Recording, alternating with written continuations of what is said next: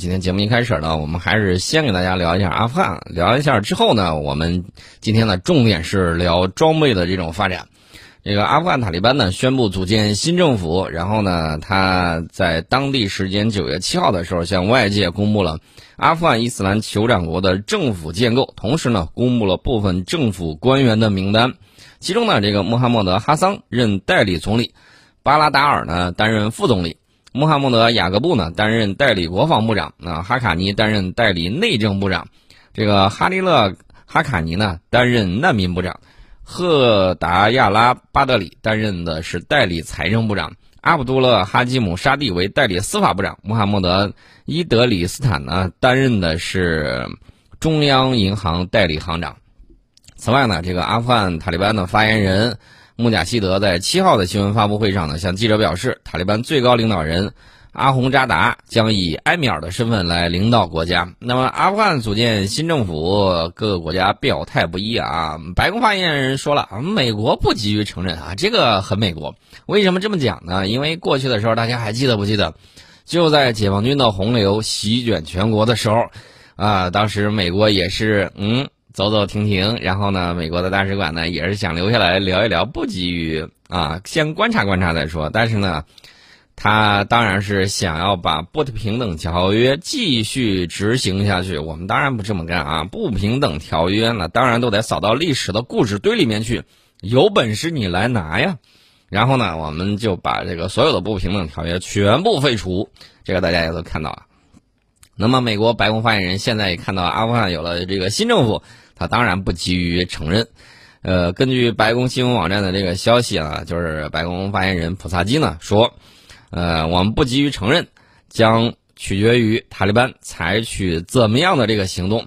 而且普萨基还表示，美国正在和地区伙伴进行协调，以保证希望撤离的人员离境以及人道主义救援能够进入阿富汗。说到这儿，我给大家提个两个事儿啊。第一个事儿，昨天我们提到了有私人救援的，对吧？这也是生意啊。嗯，弄了钱了之后，想要把人给救出来。但是呢，美国空军基地也不允许人家降落，这弄得人家干着急，没办法，这是一点。这个昨天说过了，呃，然后美国特种部队的士兵呢，在这个网上也发生了说，确确实实，美国人回不去，美国军队起到了很大的阻碍作用，不让美国人进机场，美国人啊都进不了机场，你想其他那帮子怎么就跑了呢？这是另外一个事儿。还有什么事儿呢？就是民间组织现在疯狂的吐槽，说美国政府阻碍了他们去营救美国公民，啊，这这这这个，而且呢，不光是阻止，还抢攻，因为民间组织救出来了一个人，美国国务院立马把这个功劳安在自己的头上，说是在自己大力协调之下，然后呢，这名美国公民才被救了出来，然后完全不提这个民间组织的事儿，民间组织当然不开心了，所以说呢，就在网上各种的揭露。你看看，你急于不急于承认？我就说一点，先把美国人给救出去再说。听说还有好几百号人在，正经的美国人啊，还在这个阿富汗干着不怎么正经的事情啊，咱也不知道他到底在那儿干什么。那么，我们从英国特种部队穿着这个罩袍，假扮阿富汗妇女，然后抛弃了所有的重武器，呃，又是打出租车，又是怎么样的，混进了这个机场，然后被带走。从这个事儿上，你可以说明白，剩下的上百号人都是什么人？有可能就是执行某些任务的特种部队渗透人员。然后呢，因为路远坑深，现在赶不回来，赶不回来怎么办呢？只能各自想办法了。美国已经不可能去那儿救你了，你自己想办法撒丫子往回跑吧。啊，所以有这样的这种情况啊，有一些秘密的人员，CIA 的我估计会有，然后美国特种部队的我估计也会有啊，可能是三角洲，可能是这个什么贝雷帽啊什么之类的啊，都有可能。英国的这个特种部队士兵啊，你不得不说，人家还是怎么样呢有水平的啊，居然假扮妇女，然后就硬生生的跑过去，跑到那个机场门口的时候，因为守卫的是美国士兵，美国士兵一看。哎，上来套近乎，然后呢还说我是英国特种部队的啊，赶紧往上报吧。然后当时他们不相信呢，这个罩袍一脱，果然是英国人。然后呢手里头还掂着大小就是长短枪啊，这个相比这火箭筒啊什么重型武器来说都已经扔光了啊，比着那个好隐藏。然后呢就混进去了，这是英国特种部队，我估计是 SAS 什么之类的啊。然后呢这个终于成功的逃离了这个阿富汗。也不知道当时执行了到底是什么样的这种黑活啊，咱也不敢问，咱也不清楚，啊，不然的话怎么会在撤离之前，然后还在几百公里之外待着？这就是个大问题了。到底在那儿干什么呢？能不能说一下？别光说你成功撤离了，表现的你很机智。我想问一下，怎么样的这种决策才会把自己的特种部队扔到那儿？而且你们的特种部队到底在阿富汗执行什么样的这种任务？能不能给大家说一说？是搞什么颠覆培训呢，还是搞什么渗透啊？这个事情英国能不能说清楚一下？咱们说完这个事儿啊，重点聊什么呢？重点聊装备。聊什么装备呢？先聊激光嘛。这个激光武器啊，当然是很厉害。昨天社交媒体上有一个乌龙啊，有人说这个看见激光打板了啊，后来证实那是舰炮打的。这个在微博上也沸沸扬扬，很有意思啊，被人一板砖给拍脑门上了去了。我们说的这次是美国高能激光武器。那现在美国众议院很担心啊，说这个武器到底会怎么样呢？然后美国造高能武器的是诺斯罗普格鲁曼公司。呃，诺瓦格公司呢就说：“哎呀，我去年呢有一个五十千瓦的高能激光模块，在年底测试的时候，集成电源和热管理系统直接给冒烟然后呼呼呼的就着了。类似问题在今年一月份又再次出现，无法达到约定标准，推出了竞争。然后呢，只剩下雷神公司领导的团队继续为美国陆军研制定向能防空系统的原型。美军官员和工程师称，将高功率。”啊，这个就是五十千瓦啊，这种激光器集成到车辆平台上非常具有挑战性。呃，我心说这个诺格公司和雷神公司是怎么回事儿啊？二零一七年的这个阿布扎比防火展是没去还是咋回事儿？你看咱们那个三十千瓦的这个高能激光武器车载的啊，随便卖，你想想它落后了我们多少年？落后了多少年？三十千瓦的随便卖，据说这个三十千瓦到一百千瓦可调啊。你看看，他现在还在玩这个五十千瓦的这个激光器，还要集成在这个车辆上，就就就嫌麻烦嫌困难。据说美国陆军正在寻求更强大的激光武器，安装在更大的移动平台之上。呃，比如说，要制造一种一百千瓦的激光武器。为此呢，那个英国的罗罗公司正在提供其集成电源和热管理系统。我一听到罗罗公司搞这个东西，我第一反应就是心里头咯噔一下，千万别买啊！罗罗公司给四五型驱逐舰搞的那个热管理系统，就是导致四五型驱逐舰在热带海域经常抛锚的主要原因之一。他说他要提供热管理系统和集成电源，为一百千瓦级的激光武器提供电力。我提醒一下美国陆军，要买这个玩意儿搞实验之前，先把消防措施做好，万一碰上这种轰一下就着起来了。你能够扑救啊，这个一定要做好这个安全防范，因为这个秋高气爽，容易干什么呢？容易这个小心火烛，小心火烛。所以说呢，要注意生产安全，尤其是在做实验的时候要注意实验安全。此外呢，这个动力系统公司还在开发由重型战术卡车运载的三百千瓦级别的这种激光武器系统。重型卡车那估计得八乘八都不止吧？你看这个在。中东王爷们买的这个各种装备里头，美国产品还是很多的。然后呢，经常搞一些脑洞大开的，比如说那种重型战术卡车运载的那种火箭炮啊，感觉像火箭列车一样，看起来很拉风。据说还可以游动着在海岸周边啊，沿着这个固定的这个道路进行这种火箭弹的这种散布，看起来很拉风，其实用处不太大啊。反正他们就是各种卖东西啊。那么它的这个激光武器到底能不能搞成？我觉得肯定能搞成，但是短时间之内能不能成功，我看够呛。呃，然后呢，这个国会老爷们就坐不住了，说这这这个得拨钱呢，不拨钱不行。美国众议院担心的是美国支撑激光武器技术的工业技术能力，要求五角大楼对激光武器的电源和热管理系统等关键技术领域扩大投资。呃，这个扩大投资能不能有效果？我告诉大家。可能会有一定的效果。那么，美国国会研究服务处二零二一年七月份有一份报告说，美国计划在二零二二财年将定向能武器功率从一百五十千瓦水平逐步扩大到三百千瓦，到二零二四财年达到五百千瓦，二零三零财年呢达到一兆瓦。到一兆瓦这个功率那就是相当给力了，一兆瓦可以对抗弹道导弹和高超声速武器啊。这个是它为什么急于发展这个东西的原因。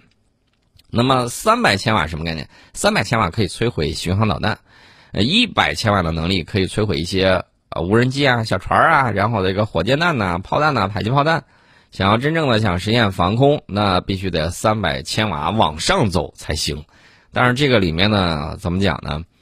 光五十千瓦的激光武器带来的这种热量和冷却方面的这个问题，就是因为它三分之二的输入能量被浪费成热量。然后只有三分之一的能量以激光形式输出，剩下三分之二，那可不就热得热管理系统发挥作用，不然的话，这稍微控制不住，冷却不了，那直接就冒烟了。所以说呢，这个美国现在一直头比较大，研究团队呢也在为激光系统供电所需的非常高的功率而苦苦挣扎。现在美国海军呢正在庞塞号和波特兰号两栖运输舰上测试高能的激光武器系统。这个功率呢，分别是三十千瓦级的和一百五十千瓦级的，呃，据说可以使用单独的电池供电啊，这就需要在发射间隙为电池充电。那至于说这个里面万一在间隙之间啊，对方的导弹或者高超音速反舰导弹歘的飞过来了，反应时间可能很短啊，也许一分钟不到，人家已经到跟前了，那这该怎么办呢？多弄点备用电源，往船上往这个船上多堆一点。万一说正好这个导弹打中了它的这个电源啊，你比如说锂离子的，或者是说最新的什么钠离子的，大家也都知道，这个锂和钠这两种金属都是相当的活泼呀。那万一一见空气，不用别的东西就炸的，那呼呼呼的就连烧带炸，咚咚咚，然后就 game over 了啊！希望他们的这个实验船呢，不要出现这种现现象啊！我还是提醒一下，一定要注意好安全防护措施。不然的话，你会看到什么熟人理查德号啊，这这一类的再次出现。我说这个事儿不是说空口白牙，人家说人家熟人理查德都烧熟了，你还好意思说人家？那人家怎么就可能又着了呢？不好意思，我跟大家说一下，就在最近啊，美国一艘在造船厂进行维护升级的驱逐舰，近日发生了一起化学品事故。相关负责人表示，舰上的化学品反应导致军舰冒烟。没有明火，也没有造成人员死亡。那这个正在维护的驱逐舰是美国海军的麦克坎贝尔号啊，这个还是相当吓人的啊！化化学品事故啊，熟悉化学的朋友都知道，这个东西烧起来的时候可是相当有意思。维护过程之中，因为使用的这个多种化学品产生反应，导致这艘军舰直接冒烟。啊，事故发生之后，舰上的人员撒丫子就跑了。然后波特兰市的消防部门呢也及时做出了反应，目前正在对接触了烟雾的两个人进行评估，没有其他伤亡报告。呃，啥原因呢？不清楚啊。这个就是可能化学品用的太多，也许被置换还原出来了。呃，我记得原来有一个新闻啊，说是有人就是喜欢乱用这个下水道清理设备啊，又是用这个的，又是用那个的，结果呢把氯气给置换出来，导致了氯气中毒。这个东西并不是混到一块儿用它效果就好，但是有些人呢，这个在日常生活之中就忘了这些基本的化学常识，乱倒倒到一块儿之后，把氯气置换出来了。那你说美国海军他们搞的这个多种化学品凑到一块儿，然后呼里哗啦出了反应，直接大冒浓烟。我估计这个烟小不了，烟要小的话，可能一两下也不会说引发这么大的这种激动啊，一下把所有的人都给撤完了。那极有可能是什么呢？极有可能是这个烟雾特别大，但是到底对舰上的这一些装备有没有起到腐蚀作用啊什么之类的，我不清楚，他们也没说。那这艘美国驱逐舰呢，原定于十一月完成维护升级之后重返舰队。美国海军呢一直努力将更多的维护升级工程外包给私营造船厂，试图通过减少积压的维护工作来增加现役舰艇的可用性。那么，在天鹅岛号，呃，不是在天鹅岛号，是在天鹅岛的造船厂进行的这个维护升级工作，就是响应了这个号召。呃，美国军舰类似事故呢，都是比较受关注的，因为去年七月份，这个熟人理查德号两栖攻击舰一下烧成了废铁，剩了这个几百万美元卖废铁，也就是几百万了啊！你造价几十亿的这种巨舰啊，一下是烧的这个资产缩水到几百万美元卖废铁，也是相当的令人痛惜啊。呃，为什么不多烧一点？为什么不多烧一点呢？那我觉得将来可能会多烧一点的啊。这是我们顺便给大家提到了他的这个军舰的这个问题。你看，我们之前可是有预料，就担心出现这种事儿啊。但是现在呢，确确实实，就如我们所料，你下次能不能打破这种魔咒啊？也不叫魔咒啊，我我们嘴没有开过光啊，也不是乌鸦嘴啊。反正我们聊的都是基于对你们的理解，然后将来会出哪些问题，及时做了提醒。但是你要是不重视，那我也没有办法。那现在美国最担心一个事儿是什么呢？就是六代机的事啊。六代机很重要，这个大家都知道。前两天呢，美国国会啊，这个又闹出了一个小矛盾。什么小矛盾呢？是美国国会和军方的这个矛盾。美国国会呢说，你看，咱们不是在搞这个什么高超音速飞行器或者什么呃爆轰发动机啊、脉冲发动机什么之类的，反正各种高科技的玩意儿吧。然后呢，这个国会老爷们一拍脑袋，突发奇想，说咱为啥不能把咱们正在研发的这种新型的发动机给装在 F 三十五上呢？如果装上去之后，你看这个 F 三十五行程可以更远，战斗持续时间可以更长，载荷量可以大大增加，而且油耗可以大大降低，岂不两全其美、四角俱全？呃，按理说他们提出这么一个想法。美国五角大楼应该会很欢迎，但是五角大楼那帮子懂行的将领们，呃，对此呵呵，你们这个军事知识有待于提升啊。原因很简单，你往 F 三十五上装上新的发动机，然后新的东西去匹配，然后你要需要新的配重，你还要考虑新的的这个电子设备，然后全权数字化管理发动机。我新造一个下一代发呃这个飞机不行吗？我为啥非要在 F 三十五上大动干戈？不能因为 F 三十五前一段时间。它的这个发动机涡轮叶片磨损过快，然后出现了一些这个裂痕，你就把 F 三十五往死里头整吧。虽然它确实实实不咋地，但是也不是你们大老爷们一拍脑袋就能把这个问题给解决的呀。所以美国国防部敬谢不敏，你们爱咋地咋地，我是不愿意掺和你们在这瞎胡闹，继续拍脑袋，就跟董王拍脑袋一样啊。说你看，这个消毒水能够杀灭病毒。咱们是不是往身体里头打点消毒水就可以把病毒给消灭了？真有无知的美国人，拿到了这个消毒水之后，吨吨吨吨吨就喝了。喝完之后，那立马去医院洗胃去吧。那消化道承受不了，新冠病毒没有把你消灭掉，你先把自个儿给消灭掉了，啊！所以这个事情还不是一起孤立，而是此起彼伏啊，大幅度上升。就是这个喝消毒水导致就医的这种人员。现在你看看。这是为什么？国伟老爷们拍脑袋说：“我造个新发动机，然后我就给它装到 F 三十五上，哪儿那么容易？气动外形需要不需要改？你认为整个配重就会跟原来一模一样吗？”嗯，sometimes naive，啊，太简单了，太简单了，不好说啊。我们先不说这个事儿了。现在美军上将啊，在高谈阔论说美国未来六代机。呃，当然了，人家先给国会老爷吃了一个定心丸，它很贵，啊，很贵是什么概念呢？很贵就是得你们多打钱呢。但是美国上将说了，很贵不错，但是呢，相比打败仗，那可是要便宜得多。所以说呢，那个美国空军空战司令部的司令马克·凯利上将在接受采访的时候，就拿出了老爷爷给小孙子讲鬼故事的这个态度来忽悠国会老爷们啊，很贵。但是很划算，打败仗你们不想看见吧？那到那个时候，美元霸权可都就岌岌可危了。我们保护不了你的时候，你什么钱都没有。所以说呢，国会老爷们现在怎么想法呢？肯定得想着拨钱呢。而且呢，这个马克凯利上将说了啊，面临成本等三大挑战，价格绝不便宜啊。但是这跟打了败仗相比呢，要便宜的多。到底怎么个便宜法？我们待会儿再说啊。我们待会儿再给大家聊，呃，先进一下广告，广告之后，欢迎大家继续锁定智能新闻综合广播的听世界节目。